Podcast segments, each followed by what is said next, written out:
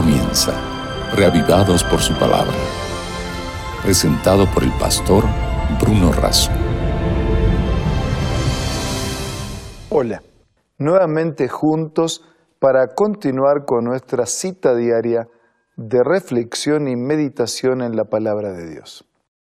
Un capítulo cada día, capítulo tras capítulo, hasta quedarnos con la lectura y reflexión de la totalidad de las Sagradas Escrituras. Hoy nos vamos a dedicar al capítulo 31 del segundo libro de Crónicas. Pero antes vamos a hacer una oración. Padre nuestro, por favor bendícenos al meditar sobre estos registros de las crónicas para que más allá de estadísticas, de números, de nombres, de geografías, podamos encontrar los principios que aplicados a nuestra vida nos alimenten y sustenten. Lo pedimos y agradecemos en el nombre de Jesús. Amén. Después de la celebración de la Pascua, después de largo tiempo de no haber sido, es decir, después de haber celebrado de que Dios los había librado de la esclavitud, en el capítulo 31 del segundo libro de Crónicas nos dice que hechas esas cosas, todos los que habían estado salieron por las ciudades de Judá a quebrar las estatuas, a destruir las imágenes, a derribar los lugares altos y los altares. Es decir, que cuando el culto volvió a centralizarse en Dios y en la alegría de la salvación, entonces ahora ya no había lugar para esas eh, imágenes, estatuas, rituales, servicios y cultos que habían ofrecido a los falsos dioses. Desde versículo 12 en adelante nos encontramos con la reorganización del servicio de los sacerdotes y levitas, que eran los que los sacerdotes quienes ministraban en, en el servicio del templo y del santuario, los levitas eran los ministros, los líderes religiosos. Y en esa reorganización dice que Ezequías, versículo 2, Ezequías arregló la distribución de sacerdotes y levitas conforme a los turnos, hizo un oficio para las ofrendas, para los sacrificios, para dar gracias, para alabar a Dios. Dice que el rey contribuyó de su propia hacienda para los sacrificios. O sea, el líder es el primero en ofrendar. El líder tiene que dar el ejemplo. Cuando habla tiene que estar acompañado por su vida. No puede desafiar a los demás a hacer lo que él no está haciendo. Así que el rey contribuyó de su propia hacienda para los servicios de la mañana y de la tarde. Versículo 4. Mandó también al pueblo que habitaba en Jerusalén que diera la porción correspondiente a los sacerdotes y levitas. O sea que después de haber dado su contribución, le pidió al pueblo también que haga la contribución. La ofrenda era algo así como una oración especial por reconciliación, por perdón y en señal de gratitud. Cuando el rey y cuando el pueblo entregan para el mantenimiento de sacerdotes y levitas, la lección que nos están enseñando es que los que se dedican totalmente al ministerio tienen que vivir del ministerio. Los que se dedican totalmente a la iglesia tienen que vivir de la iglesia. Ese es el papel de los diezmos en la Biblia. Los diezmos, que son la décima parte de nuestra ganancia, son entregados voluntariamente a la iglesia para el sostén del ministro, del líder, de los religiosos y para todo el accionar de la iglesia en el cumplimiento de la misión que Dios le ha asignado. Y Dios tiene promesas de bendiciones para aquellos que son generosos y fieles en la administración de los recursos, entregando las ofrendas y los diezmos según el mandato bíblico. En el versículo 10, y el sumo sacerdote Azarías de la casa de Sadoc contestó, desde que comenzaron a traer las ofrendas a la casa de Dios, hemos comido, nos hemos llenado, no ha sobrado mucho porque Jehová ha bendecido a su pueblo y ha quedado esta abundancia de provisiones. Nos ha sobrado mucho y ha quedado esta abundancia de provisiones.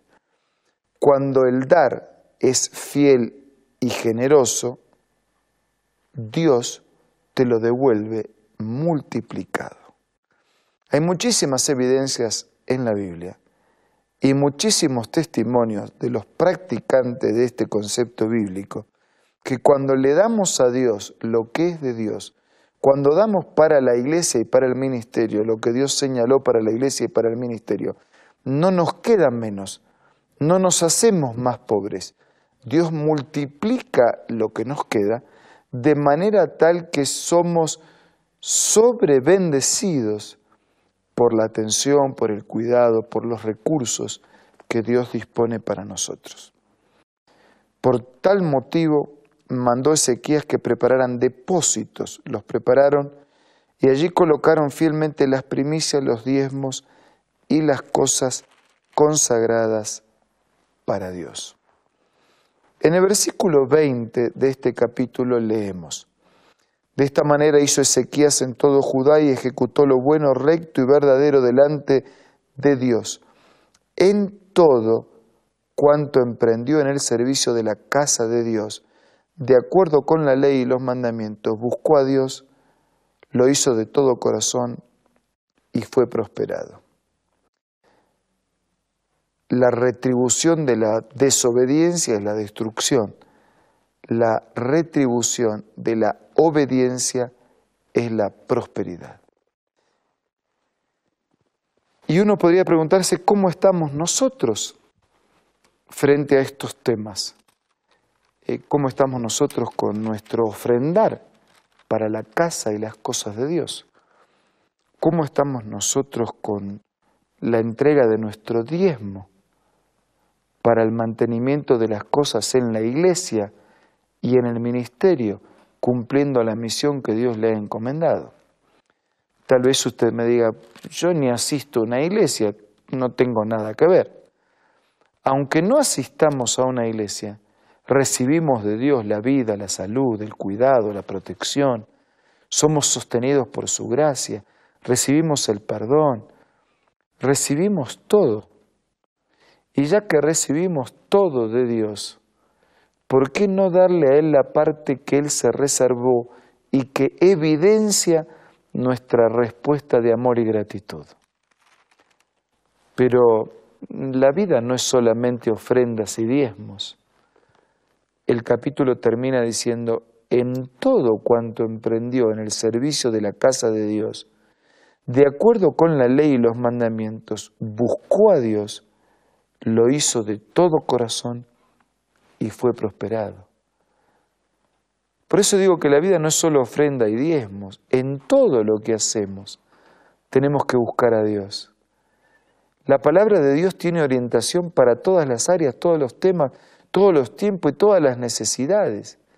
¿Estamos buscando esa orientación en todo? Si usted necesita respuesta para preguntas que tiene y no sabe dónde encontrarlas, entre en contacto con nosotros para que podamos ofrecer la respuesta bíblica a su pregunta.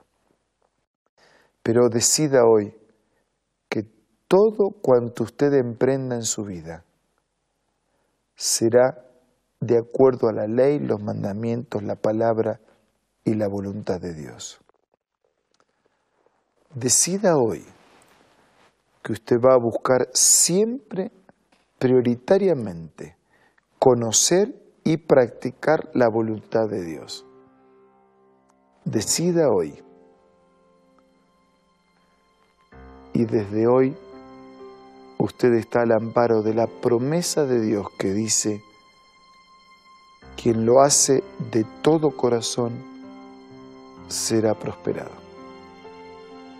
Dígale a Dios ahora, ¿qué es lo que usted quiere hacer.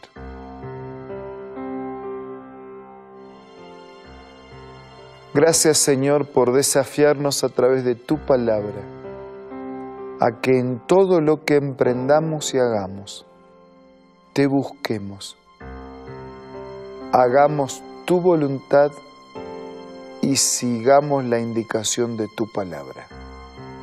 Hemos decidido hacerlo así. Por favor, ahora suple nuestra necesidad y prospéranos con tu bendición. Nada merecemos, pero te rogamos que seas con todos nuestros amigos y hermanos. Lo hacemos en el nombre de Jesús. Amén. Un abrazo para cada uno de ustedes. Nos reencontramos mañana para seguir siendo reavivados por su palabra. Esto fue Reavivados por su palabra, presentado por el pastor Bruno Razo.